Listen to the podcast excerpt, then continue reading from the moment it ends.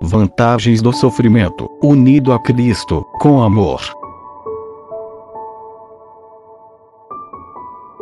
Adaptação da obra de Antônio Rui Marim. Esses são os três grandes inimigos de nossa salvação e perfeição: o mundo, o demônio e a carne. A carne é nossa inimiga, pois gera dois grandes obstáculos. Por um lado, gera um ímpeto insaciável de gozar.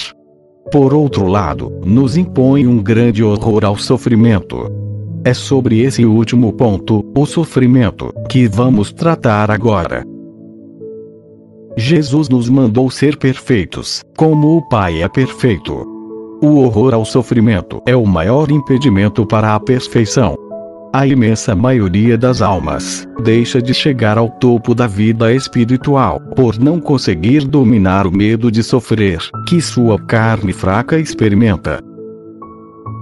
No entanto, santos como São João da Cruz atribuem uma importância excepcional ao amor ao sofrimento, no processo da própria santificação.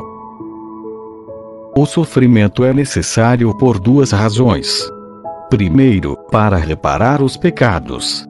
É verdade que a reparação principal foi operada por Cristo, em sua paixão e morte. No entanto, o cristão é membro de Cristo, é partícipe ativo da reparação feita pela cabeça. Por isso, Paulo dizia, e todos nós devemos dizer: completo em minha carne, o que falta à paixão de Cristo. Em segundo lugar, o sofrimento é necessário também para a santificação da alma pois o caminho para a incorporação cada vez mais íntima a Cristo é negar-se a si mesmo, tomar sua cruz e segui-lo. Os santos descobriram isso, a ponto de não só aceitarem os sofrimentos, mas também de se alegrarem com eles. As grandes vantagens do sofrimento, quando estamos unidos a Cristo, fazem com que sofrer seja até desejado. Sofrer passa, mas o bem que isso causa é eterno. O sofrimento, unido a Cristo, com amor, expia nossos pecados.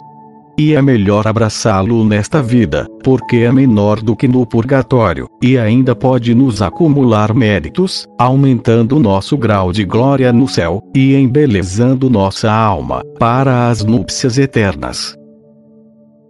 Outra vantagem é que submete a carne ao espírito, também nos desprende das coisas terrenas, deixando nosso coração mais bem disposto a procurar Deus como o único bem verdadeiro. Além disso, o sofrimento vivido com amor e em Cristo enternece Deus e alcança muitas graças. Não podemos esquecer que foram as lágrimas que por três vezes fizeram Jesus ressuscitar mortos. E Jesus chama de bem-aventurados os que sofrem e choram. Outra grande vantagem é que esse sofrimento nos faz verdadeiros apóstolos. Existe, de fato, uma íntima solidariedade entre todos os homens, através, sobretudo, do corpo místico de Cristo. Deus aceita a dor que uma alma em estado de graça lhe oferece pela salvação de outra alma, unida essa dor ao sangue do Redentor.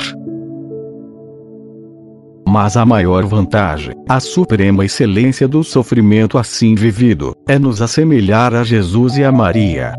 Essa semelhança é mencionada por São Paulo, na carta aos Filipenses. Para avançar no amor ao sofrimento, devemos seguir por algumas etapas. O primeiro degrau é não omitir nenhum dos nossos deveres, por causa do incômodo que nos produzem.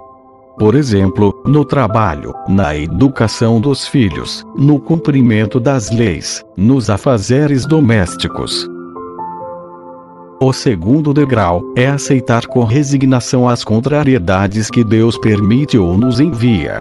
Neste caso, deve-se ter um cuidado especial em abraçar com fervor as pequenas cruzes cotidianas, O terceiro degrau é praticar a mortificação voluntária. Todos os santos a fizeram. Lembrar que toda sexta-feira é dia de jejum e penitência. A mortificação não pode ser limitada ao tempo quaresmal.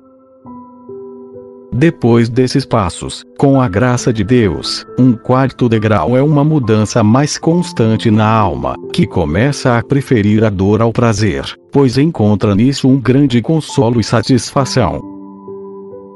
Se pensarmos bem, o sofrimento deveria ser mais atraente ao cristão do que o prazer aos pagãos.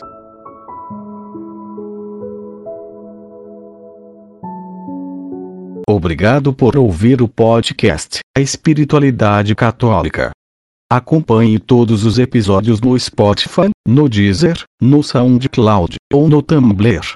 Basta pesquisar o nome A Espiritualidade Católica em qualquer desses serviços.